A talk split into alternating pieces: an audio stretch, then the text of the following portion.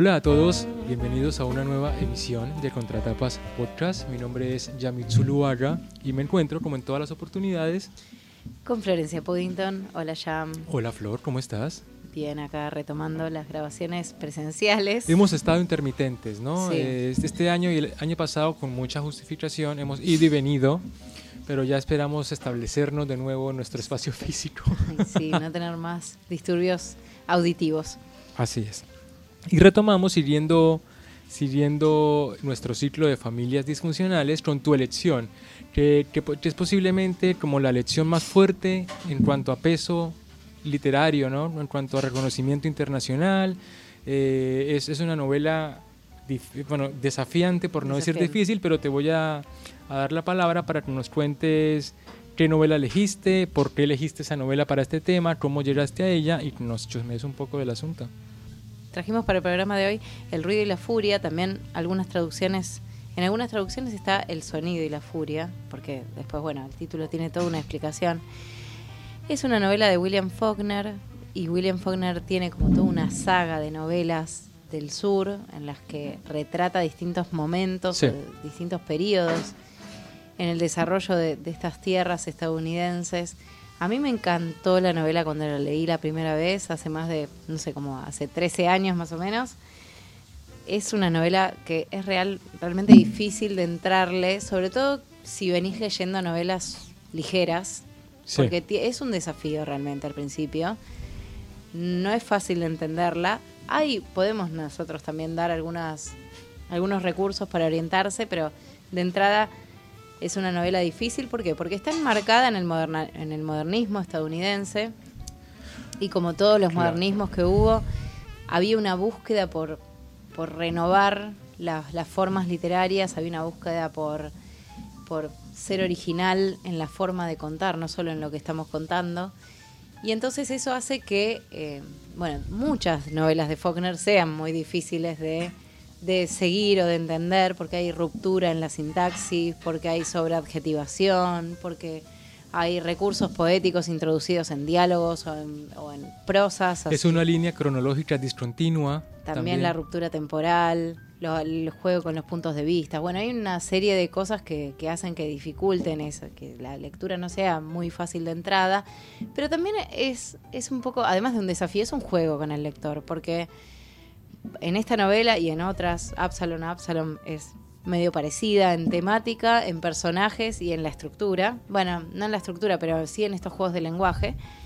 Y lo que pasa acá es que hay como esta suerte de dar pistas al lector y así avanza la novela, digamos, vamos pudiendo reconstruir eso, ¿no? Entonces de entrada no entendemos nada, después entendemos un poquito más, después Sí. un poquito más y al final se completa, más o menos, porque siempre quedan como baches y cositas. Es una novela que exige relecturas para el que sea fan. Eh, sí, es una novela exigente, la verdad que es una novela exigente, pero bueno, un premio Nobel estamos leyendo, ¿no? Sí, tendría que decir que en principio, bueno, primero retomando tu primera parte, esta cuestión de la experimentación también está muy asociada a los movimientos vanguardistas. Mm. Es justo la época 1920, 1930, ¿no? En donde también emergen todos estos escritores, Ulises, este, bueno, Bueno. James Joyce, Virginia Woolf, ¿no? Toda una camada de personas que querían experimentar, ni hablar de Oulipo, que fue después en Francia, pero que tenía un germen acá en, esta, en este principio del siglo XX y se venía de un siglo que es lo que llamamos decimonónico, con historias muy fuertes en cuanto a la trama, ¿no? El siglo XIX, las historias era como que tomaban como primacía respecto a la estructura, que pienso en las hermanas Bronte, este, Sí, el realismo, el romanticismo, que ponían mucho énfasis en el individuo, en el los personaje. rusos también, esa historia de largo aliento que era como tremenda novela Claro. donde lo formal era muy era muy ortodoxo, no era principio eh, el nudo, el Sí, sí, sí, y- una y cosa más final. clásica. Y acá se, hay, hay como una ruptura, como una cosa para jugar con la forma que también implica que el lector, como tú dices, ¿no? Se, se complejice en su forma de abordar los textos, porque sí es verdad que esta novela, bueno, y, y lo decía mucha crítica, ¿no? Habían personas a las que le parecía insoportable. Sí, de entrada y la no gustó.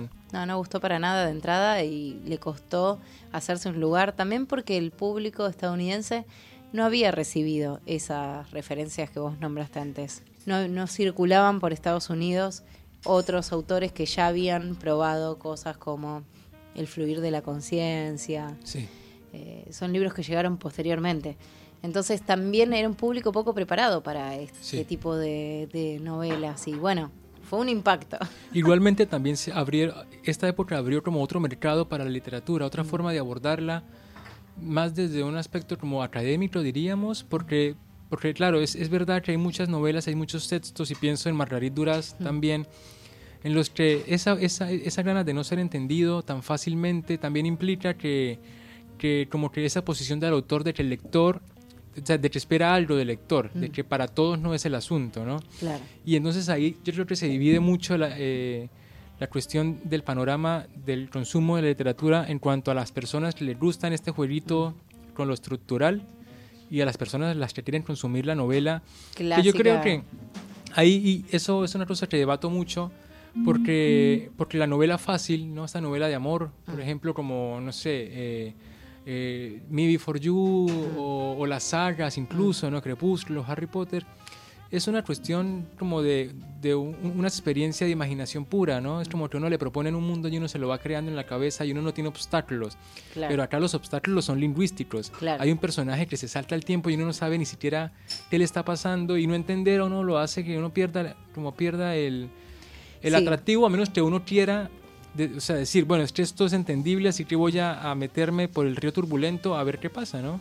Sí, el primer capítulo Y el es segundo. muy... Bueno, el segundo también. Lo que pasa es que el segundo por, por otras razones, ¿no? Pero el primer capítulo, sobre todo porque es el primero, es Sí. cuando uno está decidiendo leer el libro o no, eh, es muy desafiante realmente. Sí. En eso Te coincido. tira para abajo completamente. Y puede ser muy frustrante, claro, te puede generar esa otra experiencia de decir, no, esto me supera, porque llega un momento en el que es muy difícil, hay muy pocos indicios para alguien que no leyó la novela de qué está pasando, ¿no? Claro. O de dónde agarrarte para entender en qué situación está. La otra vez estaba leyendo un- una reseña que decía que había 200 cambios temporales en, el primer, en la primera parte. Sí. Es un montón.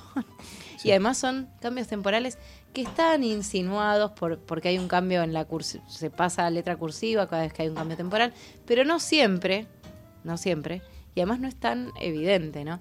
Dicen que en el original Faulkner quería poner cambios con colores, Sí, pero...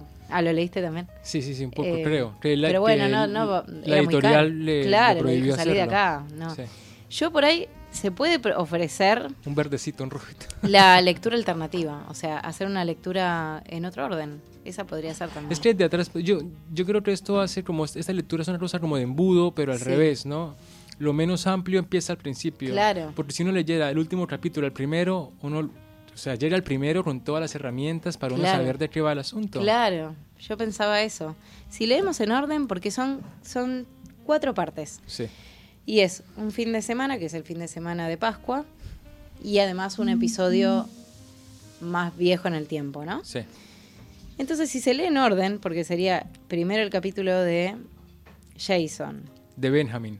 No, primero, bueno, El pero... primero es el de Benji. Sí, ya sé, Ah, pero claro, si, sí. le- si le siguiéramos en orden, en el orden El- sí. cronológico, porque además el de Benji es el Correcto. 7 de abril, después viene uno antiguo, que está narrado por Quentin, otro miembro de la familia, después viene, entonces si leyéramos el del 6 de abril, después el del 7 de abril, después el del 8 de abril y después el del tiempo pasado, Sí. no sé, habría que pedirle a alguien que no lo leyó Bueno. todavía que encare esa lectura y que nos cuente a ver si va mejor. Y vamos a explicar un poco el asunto. Son Sí. cuatro partes contadas por cuatro narradores que son los integrantes de la misma familia. Bueno, en realidad el último está contado Bueno, en tercera. es parte de la pero tiene un familia. punto de- Eh, está en tercera persona, pero Sí. hay una protagonista muy clara Claro. que es Dilsey, que es la se la- sigue a uno de los personajes de manera particular, Claro. ¿no? A lo que le pasa. Entonces hay, Sí. una, un- hay como una- un punto de vista fijo. Claro. Y, y cada, y cada narrador cuenta su parte en un solo día, lo que le pasa en un solo día. Eh, empezamos con, con- con Benjamin Thompson, la familia Thompson, Sí, porque es la la, familia- familia con, disfuncional, ¿no? Claro, estamos en tema de familias disfuncionales, estamos en el sur estadounidense, en un periodo, en realidad, de, de mucha transformación. Sí, ya eh, 1928. estamos en 1928. De hecho, el libro se publicó dos semanas antes de la crisis de Wall Street. Mirá qué locura, Ah, al año mira, siguiente. Como un ¿no? presagio 99. de esa caída de la sociedad americana. Pero bueno, en realidad lo que retrata esta novela, así con esas idas y venidas temporales, ¿no? Y, y so- es la decadencia de una familia del sur, una familia que en el siglo XIX era representativa, era de las familias más tradicionales, obviamente que vivía de la explotación del campo a partir de los esclavos y, que pertenecía a ese sistema esclavista, ¿no?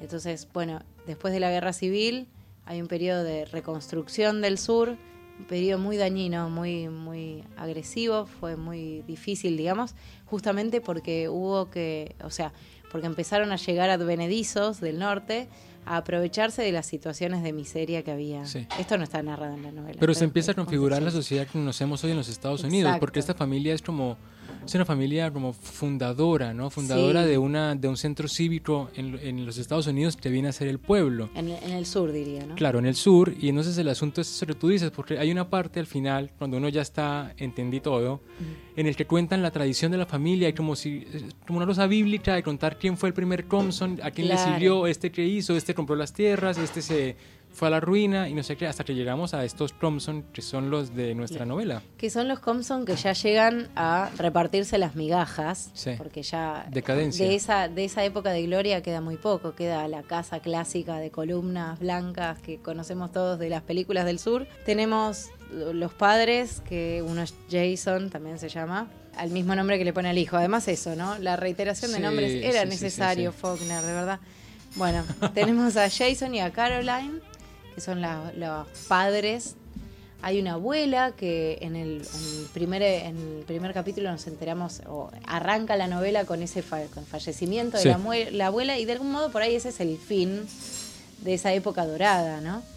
Y después, bueno, están estos padres y cuatro hijos, que son, no me acuerdo el orden, Quentin, Candance, que le dicen Caddy, eh, Benjamin, que en realidad se llamaba de otra manera y lo cambiaron el nombre, y Jason cuatro, creo que es. Claro, que es otro de los hermanos. Entonces, bueno, la novela va a contarnos un poco del el panorama de esta familia en ese fin de semana o en ese eh, periodo de Pascuas para tratar de, de que podamos ver esa decadencia, porque en realidad no es que pasen grandes cosas en la novela, no, no, no pasan grandes, no hay un nudo fuerte, en realidad son episodios que nos dejan ver a nosotros cómo cómo era esa familia y cómo se está deteriorando. Y deteriorando económicamente, pero también en sus valores, en, eh, la pérdida de la tradición y además el fin literal de una familia, porque no existe más. Al final de la, de la novela no existe más esa familia. Además el estilo de narración es muy teatralizado, mm. no todo pasa en cuanto a la interacción de los personajes con otros.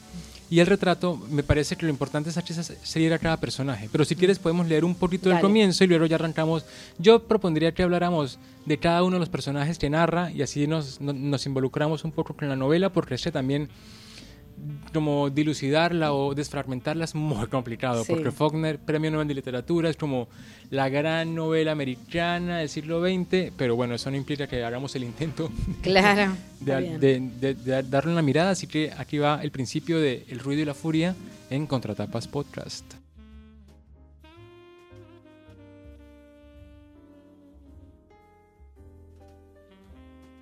A través de la cerca, entre los huecos de las flores ensortijadas, yo los veía dar golpes. Venían hacia donde estaba la bandera y yo los seguía desde la cerca. Laster estaba buscando entre la hierba junto al árbol de las flores. Sacaban la bandera y daban golpes. Luego volvieron a meter la bandera y se fueron al bancal, y uno dio un golpe y otro dio un golpe. Después siguieron, y yo fui por la cerca, y se pararon, y nosotros nos paramos, y yo miré a través de la cerca mientras Laster buscaba entre la hierba. ¡Eh, Caddy! dio un golpe. Atravesaron el prado. Yo me agarré a la cerca y los vi marcharse. Fíjese, dijo Laster, con 33 años que tiene y mire cómo se pone.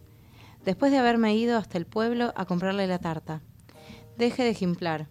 ¿Es que no me va a ayudar a buscar los 25 centavos para poder ir yo a la función de esta noche? Daban pocos golpes al otro lado del prado. Yo volví por la cerca hasta donde estaba la bandera. Ondeaba sobre la hierba resplandeciente y sobre los árboles.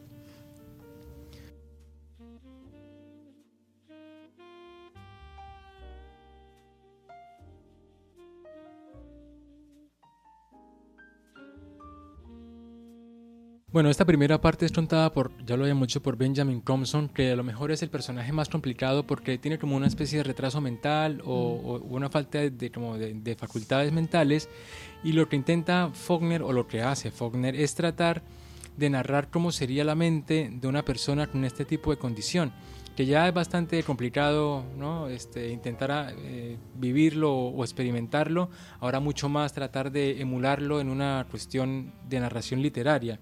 Entonces tiene esto que te cuenta episodios, pero a veces son episodios que están pasando, otros son ya se corrió el tiempo y son cosas antiguas. Va mencionando, por ejemplo, algún personaje, algún otro, pero sin ningún contexto, y él no habla, él solamente como que chilla o llora o se queja. Y es, es muy desfracturado, o sea, es muy desfracturado eso, me parece que... Es muy duro, es muy, muy difícil de entender. Lo que pasa con este personaje es que justamente no habla. Y Faulkner lo que trata de hacer es contar lo que, lo que piensa, las imágenes que va teniendo, porque en realidad son eso, son imágenes. Relaciona con, o con cierta emoción que le genera una imagen o un episodio. Y lo que nos pasa a nosotros es que lo que estamos viendo es que una situación le dispara un recuerdo. Sí. Y en la novela no hay muchos indicios. Pasa todo en la misma, digamos, en el mismo párrafo tal vez, ¿no? Pasa de ver el fuego a recordar cuando su hermana mayor lo cuidaba o lo atendía junto al fuego. Entonces ese, ese ahí está el mayor reto para uno, porque tenés que darte cuenta, hay un episodio en el que cruzan por abajo de una cerca o de un, de un alambrado y ese cruzar por abajo del alambrado le recuerda cuando eran chicos y ellos hicieron con su hermana ese mismo recorrido y pasaron por abajo del alambrado para llevarle una carta a- al tío. No sé. Pero no le recuerda, porque ese es el asunto, que lo Es que cuenta lo como si fuera claro, todo en presente. Porque no hay, no hay cambios temporales. Eso. Él no entiende la temporalidad como presente, pasado y futuro. Está todo en una misma línea. Entonces es difícil para el lector, porque decís, pará, si recién estaban cruzando el alambrado con tal, ¿por qué Sí. ahora está este otro personaje, no? Además no tiene la intención de narrar, es como, es como eh, estamos cruzando la calle y me está arrastrando el brazo, me sienta y le dice Dilcy, ve a levantar a Caroline, ahora me pone la cuchara en la, en la boca, está caliente, berreo, alguien me lleva hasta allá, es como, Sí. es como que son como unos retazos en los que ni siquiera hay como un, como un valor literario más allá de la sequedad, de la dureza, como de la poca intención de complicidad con el lector. Nada de eso, nada. Es una cosa muy aislada, es Para muy hermética. Sí hay, o sea, yo sí veo, hay experimentación literaria, pero también hay cierto logro, porque él lo que trata también, o sea, es una persona que no entiende nada también. Pero deja al lector de- afuera. Además, no sé, yo no sentí que dejara al lector afuera. Es complicado de entrarle, pero se, o sea, vas, vas, hay ciertos indicios, te puedes guiar un poco por el, acompañante que él tiene, porque hay, siempre hay un negro que lo está cuidando. Entonces depende quién es, qué negro es, y con los indicios que te da de fechas y de, edad, te puedes dar, dar cuenta en qué presente está. Está hablando de él grande, adulto, de 33 años, en lo que sería el presente de la novela. Después hay otro episodio anterior en el que está con, es más chico, está con sus hermanos y hay un cuidado, otro cuidador, otro negro. Y entonces así te podés, una vez que encontrás esas referencias, podés organizar esa escri- escritura.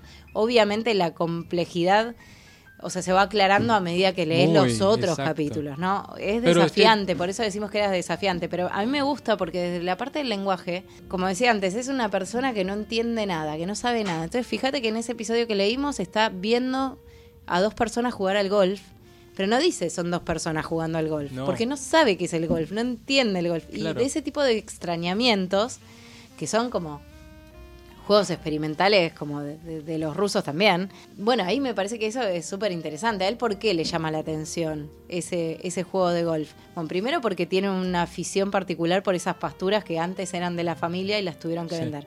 Pero después porque están todo el tiempo hablando del Caddy y Caddy es el apodo de su hermana adorada. Claro. Entonces, nada, a mí, a mí me gusta mucho. Obvio que yo creo que lo que hay que hacer es terminar de leer la novela y volver a leer ese capítulo, porque, o esa, esa primera parte y ese punto de vista, porque todos los indicios que te faltan para terminar de componer la historia y todos esos huecos que quedan, los podés ya reponer con las partes que faltaron. Sí, Entonces, total. eh, es una mejor lectura cuando ya entendiste de qué va la historia, ¿no? Y además exige un- como un nivel de atención muy alto. Mm. No es que si uno se le pasa una cosita, no Claro. pasa nada, no. Porque lo que tú dices, pero nombra, por ejemplo, a Dilcy y uno no sabe quién es Dilcy. Claro, ¿no? Y, o sea, Tú tienes como el panorama general. Hay dos negros que lo cuidan, pero uno pero nombra al negro y uno le parece que puede ser el hermano, el primo, el vecino, el desconocido, el o sea, hay como una pero está bien, entiendo que que es un, como un esfuerzo de voluntad, porque si uno pasa de la mitad, todo, se, todo empieza como en una bajada sedosa y muy, muy fácil de llevar. Sí, a mí me parece muy... Pero hay que leer primero las primeras 100 páginas para llegar hasta ese momento gratificante. Esa es la discusión editorial que habría que tener con Faulkner. ¿Era necesario que fuera el primer capítulo? Porque realmente estás muy desorientado al principio de una novela, no sabes nada todavía de lo que va a pasar y es muy dura esa entrada. O sea, bueno, te pega una trompada. No, no sé si está bueno. Por ahí yo le hubiera sugerido que fuera más amable con sus lectores y lo pusiera, aunque sea segundo, ¿no? Pero además, además de que de que podía haber sido un fracaso absoluto y rotundo el libro como tal. no lo fue, evidentemente. El, el, experimento es exitoso en cuanto sí es verdad que, como que simbólicamente uno se pone en la mente de una persona en la que uno nunca se hubiera imaginado cómo sería más allá del estigma social y de... Porque, por ejemplo, acá el retraso mental, o sea, ¿cómo, cómo se define? Está bien que hay una forma, no sé, médica de describir el retraso y de tratarlo y no sé qué, pero aún así uno cómo se imagina la percepción de los sentimientos, de las acciones, eso es como, es como si fuera un ejercicio de toma conciencia y ponte en mis zapatos, llevado al extremo más más insoportable en cuanto uno está, por ejemplo, con una persona que, ponemos un ejemplo en general, que es, por ejemplo, muy negativa. Mm. Uno está ahí y uno no, no, la soporta, pero por dentro de esa persona todo tiene un sentido, todo tiene una explicación. Acá nos ofrecen la experiencia sin el sentido, ¿no? Uno es el que tiene que construirlo si uno alcanza, porque no es que... No, pero es verdad. Si uno quiere, no, solo si uno quiere, si uno prestó la suficiente atención para poder llegar al, a, esa conclusión. Si no, no, le toca esperar hasta casi las 20 páginas antes de que se acabe la novela para entender que el chabón tenía un retraso y que está en la casa dando vueltas. Claro. Bueno, para mí eh, lo que está bueno de este episodio es que se ve eso que vos decís, eso de adentro y afuera, porque de hecho él reproduce lo que escucha. En un momento hasta dicen, no, me parece que es sordo. O sea, y no es sordo, ¿no? Nosotros estamos adentro de, su mente y escuchándolo todo. Escuchándolo todo, por ahí no pudiendo, él no puede procesarlo, pero vemos que, que incluso no tienen mucha noción de lo que él entiende y que ya directamente incluso lo simplifican mucho más. Y nosotros desde adentro podemos ver eh, esa complejidad profunda que hay, porque es una persona con muchas limitaciones intelectuales, pero que, que tiene mm, con un gran caudal emocional y él describe su entorno a partir de las emociones que siente, ¿no? Entonces las, las experiencias que él va, qué sé yo, por ejemplo, el fuego le gusta. Sí. Y de, le gusta. Le gusta, pero ojo, porque Cady le gusta a veces.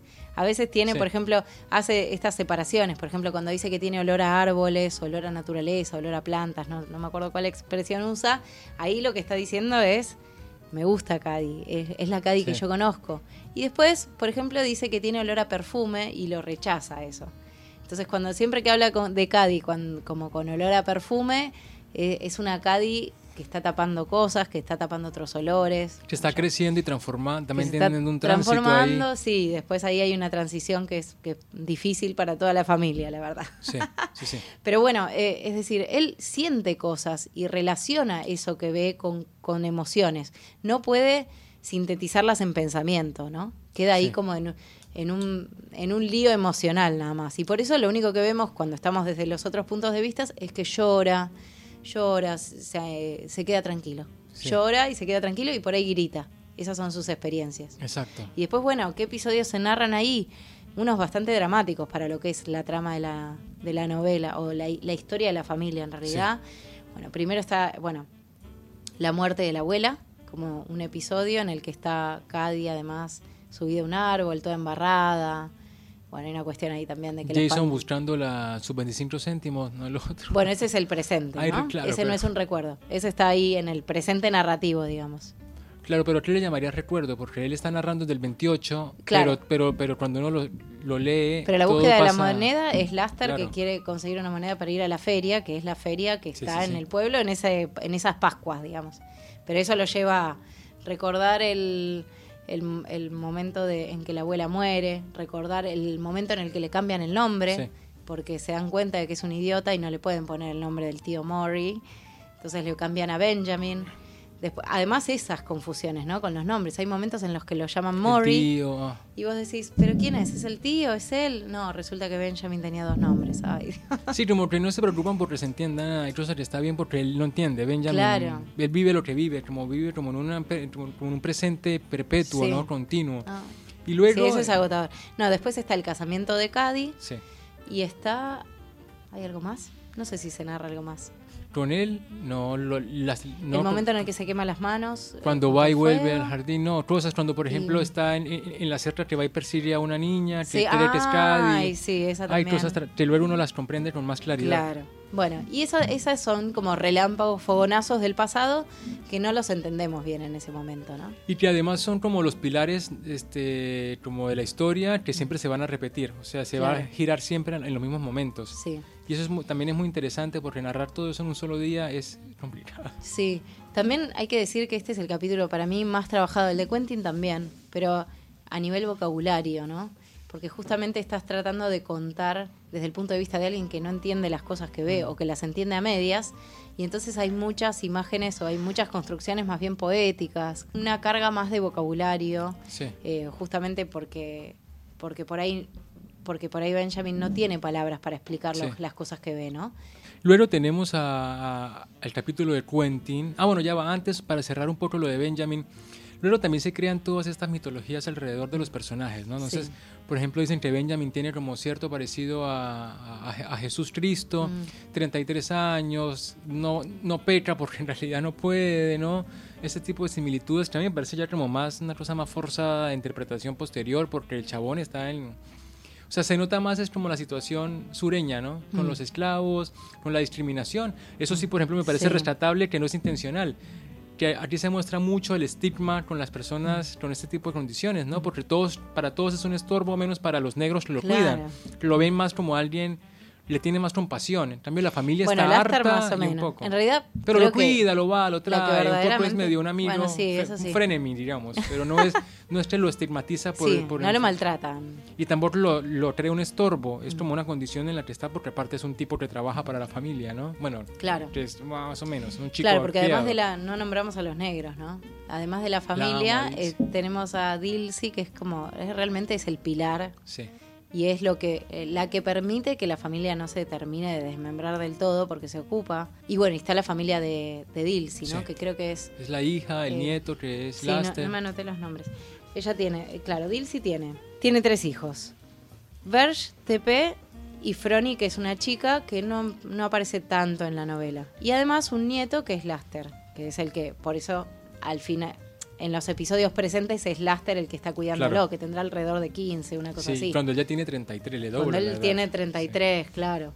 Sí, y hay una cuestión de, de Dilsey de, de, de no dejarlo de lado, ¿no? De tratar de incluirlo a pesar de sus limitaciones. Y lo de la cuestión religiosa puede ser, porque pensemos que está pasando en Pascua también. Sí. O sea, hay un... que es el momento en el que muere Jesús y la Sí. resurrección. Sí, ves, hay como una cosa ahí hay un loca. elemento, claro, hay algo religi- religioso que... Y él tiene 33, realmente es un número... Y bueno, pasamos a Quentin, el personaje del segundo, el que me- peor me cae. No lo entiendo, me parece un nihilista insoportable, influenciable, sensiblero, como que todo eso. Y aparte es el hermano mayor, ¿no? Bueno, Quentin es depresivo. Pero mal. Bueno, por eso. Y se va a trasladar eso también a, a su capítulo. ¿Sabes qué me, me hizo acordar, sabes, de, de Quentin? ¿Viste The Crown, la serie ahora de Sí. Netflix, que presentan como a Carlos como el mayor, el heredero, pero el tipito más débil en cuanto Ay, a, sí. a- a lo social y a lo que representa su posición? Quentin es eso, es un tipo tirado a lo sencillo. O sea, como artista bien, pero como responsable de su familia, como una persona dura y eso, poco, pocón, No. pocón. Sí, sí, además, bueno, siempre es difícil entender el suicidio para alguien que no está atravesando. Y para también el lector, si uno lo entiende es cuando ya casi al final de la novela, si uno no vio Sí. las pistas claras, a uno se lo explican casi al final que el tipo se suicida. Sí, y en general el suicidio es como Sí, un gesto sí, muy egoísta, ¿no? Entonces, en este caso, sabemos que la familia ya está en las últimas, vendieron un terreno para pagar el casamiento de Cady, para mandarlo, Mandarlo a la a Harvard. Harvard. Y él está en Harvard y se suicida y vos decís, puede ser tan cretino. Y además el capítulo de él ni siquiera va, porque le por, no es un relato psicológico a lo Dostoyevsky de, de qué pasa por su cabeza y sus perturbaciones. Sabemos que el chabón está como enamorado, eh, obsesionado con Cady, su hermana, y cuando la hermana se casa, para él es como un quiebre, que para mí esa es como una de las razones más visibles del suicidio. Porque luego está en Harvard y, y, lo que cuenta de su día en su capítulo es que encuentra una niña que lo persigue después de entrar a, una, a un local y comprar unos panes y anda con la niña buscando de quién es por todo el por, por Boston será, ¿no? Porque Sí. Harvard será en Boston y un poco como que uno quiere saber de la familia y de qué pasa con él. No, y, y, y Faulkner un poco nos hace la trampa de, de, de contarnos un día cualquiera con una particularidad bastante desligada de los Thompson. Y él ahí como detrás con una niña como muy, a los, como, muy como los miserables, me- ¿no? De Fantine con, Mm. con Jean Valjean. De arriba y abajo y no quieres como el chismerío, ¿no? A ver, que me expliques un Sí. poco de qué van los demás. Sí, es verdad. Uno eh, como que estás esperando además que queden bien claras las razones. Sí. Y no Y acá quedan no del pasa. todo. Sí, acá hay que volver por ahí a la... Este es un relato sureño y el regionalismo acá sí tiene un peso, porque una cosa que había leído en un autor crítico es que es- por ahí Quentin representa también los, los- lo, lo que son los valores morales para las familias tradicionales. Sí. eh, Es como la esperanza, porque es el tipo que va a ir a Harvard y va a mantenerlos a todos. Bueno, eso cuando- desde el punto de vista más, más económico, pero también lo que pasa es que con Quentin es que hay ciertos valores morales tradicionales de las familias, de más allá de la esclavitud, de las familias del sur, como por ejemplo la caballerosidad, Sí.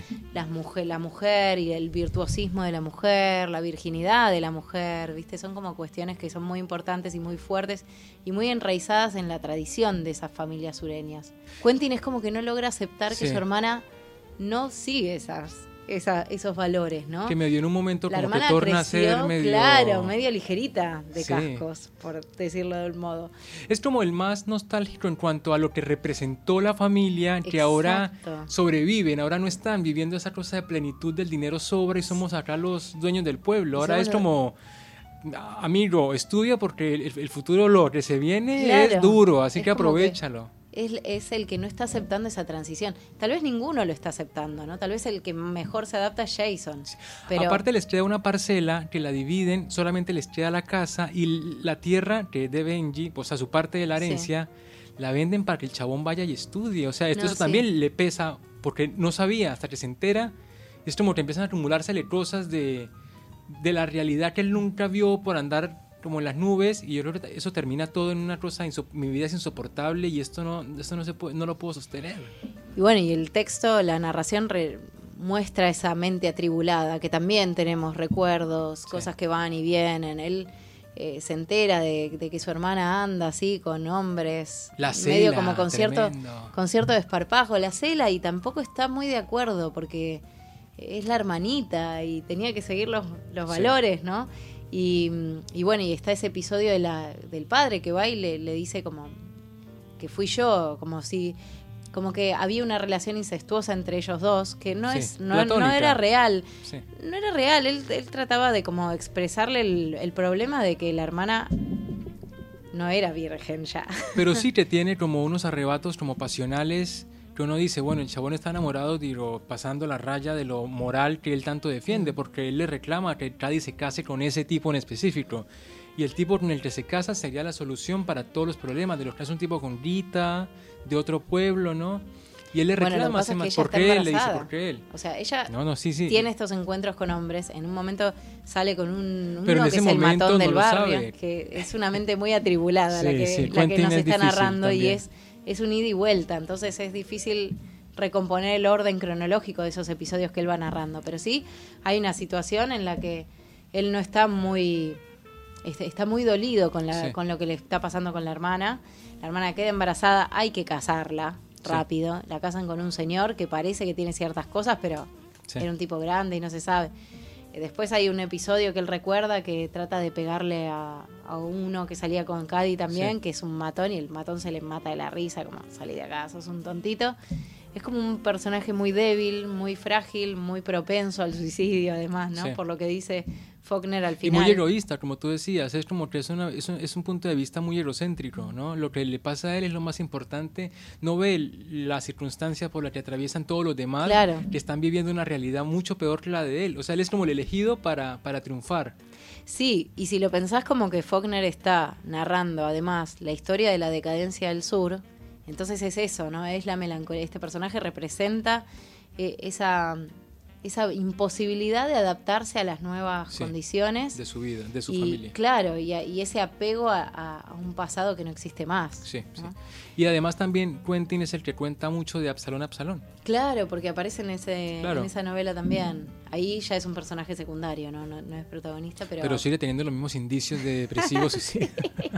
Y ahora empieza la Ah, novela, la parte más sí. sencilla, ¿no? Porque también con, con Quentin también tenemos un trabajo muy, muy exaltado de la, del lenguaje, ¿no? Es, es, es difícil de entrarle porque también está por ahí representando la, un- la mente de alguien Sí. que no está en sus cabales, ¿no? Sí. Entonces tampoco es muy fácil. Es, es divertido porque ahora que lo piensas y lo dices de esa forma, sí, que es cierto, pasamos como de lo mentalmente más perturbador a lo menos, porque Benjamin es como el extremo, Sí, Quentin también sensación. tiene problemas como psicológicos muy arraigados, Mm. luego Jason no los tiene tan, es más práctico, es más como hacia la afuera, claro. pero aún así le pesan, su familia le pesa, y terminamos con Dilsey, que es todo practicidad, claro bueno, que lo se que pasa es que en, resuelve, en ¿no? Dilsey hay un- una tercera persona, ¿eh? no, no Sí, es- sí. no tenemos ese punto de vista de ella, de la mente de ella. Será porque no es parte de la familia, se, no se mereció una, una visión interna, ser. ¿no? Porque todo se puede interpretar Puede de una ser manera... que sea esa la razón que eligió, o por ahí porque también en algún momento nos tenía que explicar las cosas. Claro, claro. Pero sí es verdad que cambia la... Lo que me gusta también es que hay un esfuerzo porque cada punto de vista aporte algo distinto desde, Sí. desde la forma también.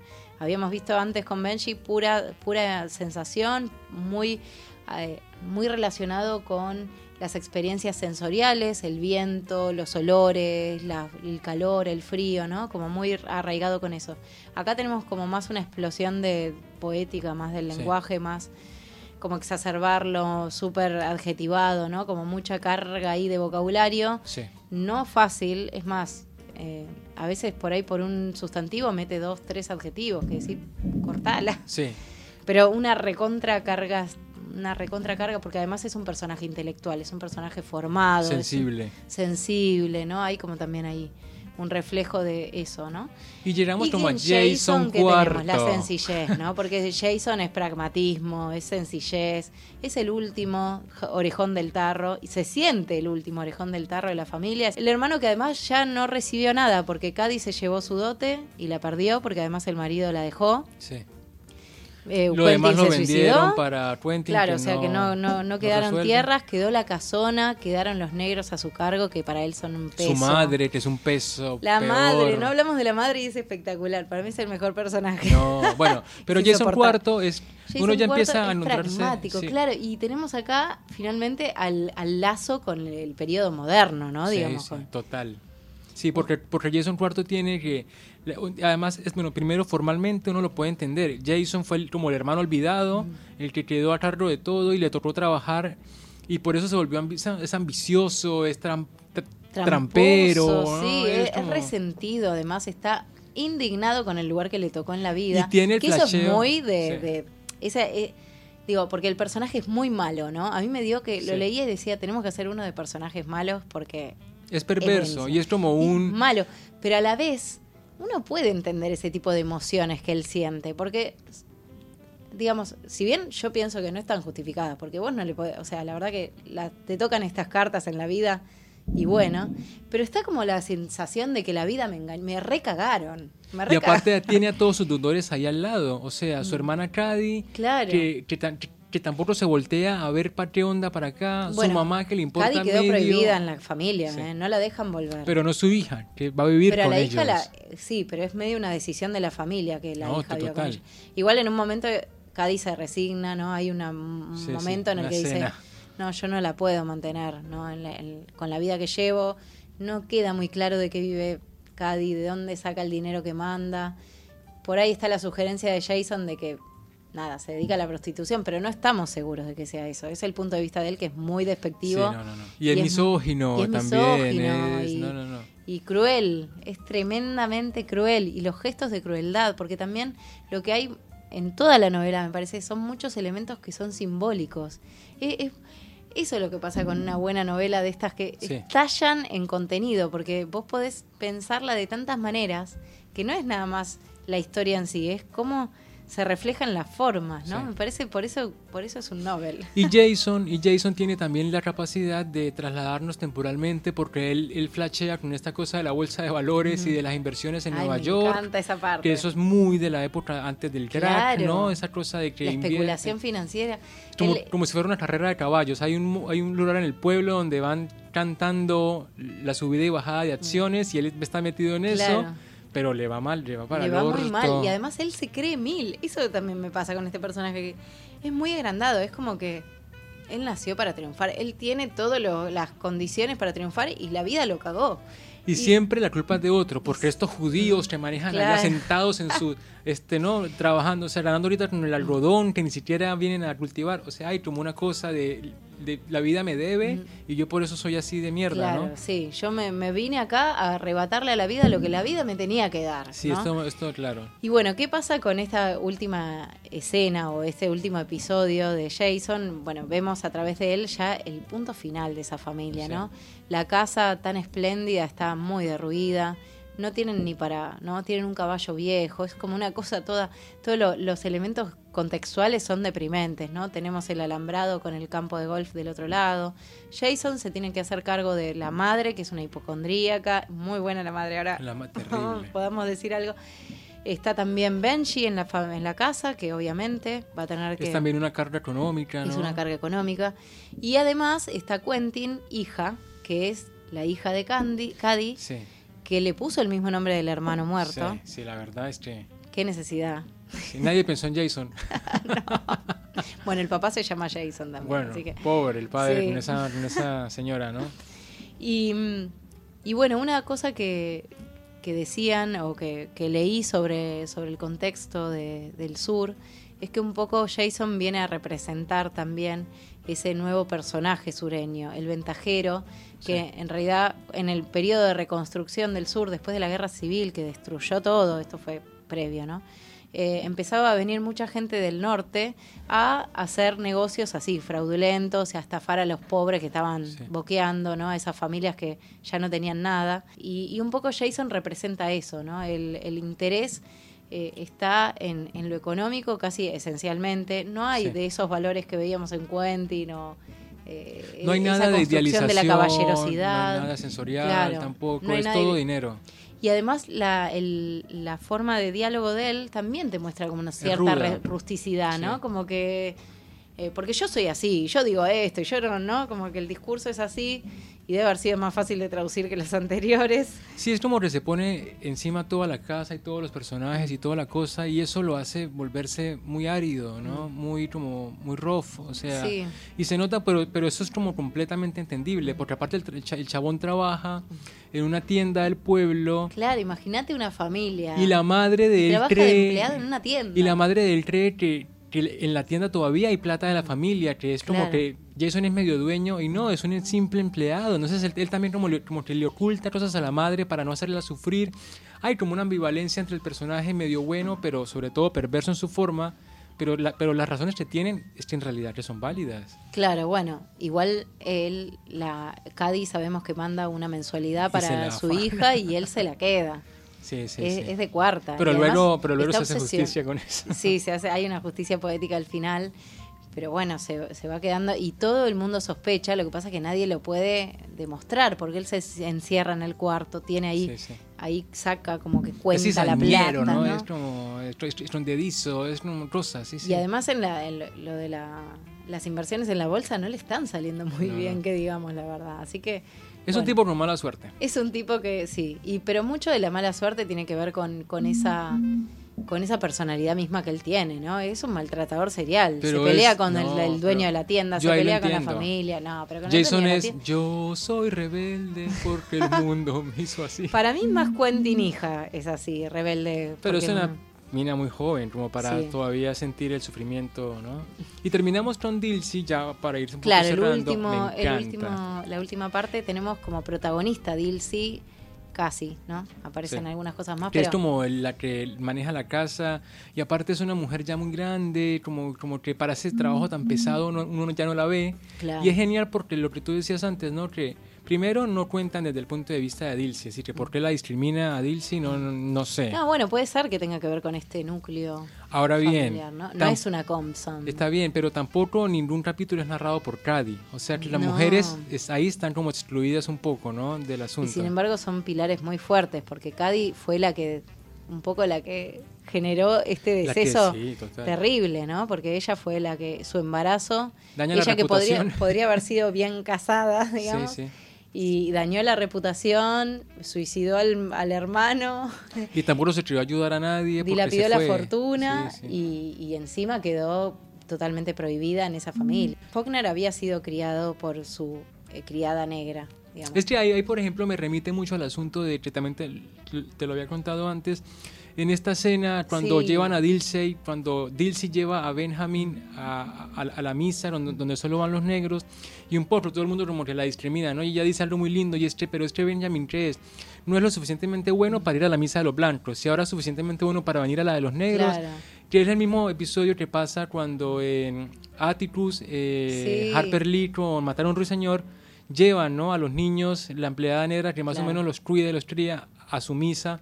Ahí hay como una cosa que hoy se debate mucho, ¿no? Esta cosa negra, esta cosa de la división en Estados Unidos que, que en realidad es tan fuerte que todavía no ha podido erradicarse, Claro. que eso es muy impresionante. Es que me parece que pasa lo mismo que con el nazismo y los judíos, como que es que esta, fue tan cruel que es medio imperdonable y no hay forma de reparar eso, ¿no? Y es un daño que queda por Y el generaciones. estigma no se puede resolver, Claro, no se puede y- disolver. Y, además queda una tensión ahí que va, va a quedar por mucho tiempo, ¿no? Sí. Y por ahí lo que muestra esa última parte, pienso yo, tiene que ver con eso, ¿no? Con mostrar que, que bueno, que eso va a seguir, lamentablemente va a seguir.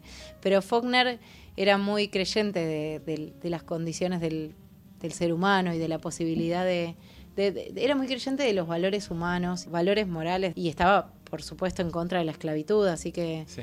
creo que también quiso rescatar, o sea, en estas figuras de los negros también se nota como, como cierta, no sé si idealismo, pero yo sentí como que estaban un poco Bueno, yo, yo lo pensé... destacados, ¿no? Yo lo pensé de una forma muy eh, particular porque uno está hoy leyendo una, una novela bajo un montón de teorías, ¿no? Claro. Teoría de género, teorías raciales, pero en ese momento así se vivía, o sea, y eso era normal y bueno para todos, o incluso para Dilsey, o sea, era, Claro. era su único futuro posible. Es que fíjate que además Dilsey es, es la que más se angustia porque Sí. la familia se está desmembrando.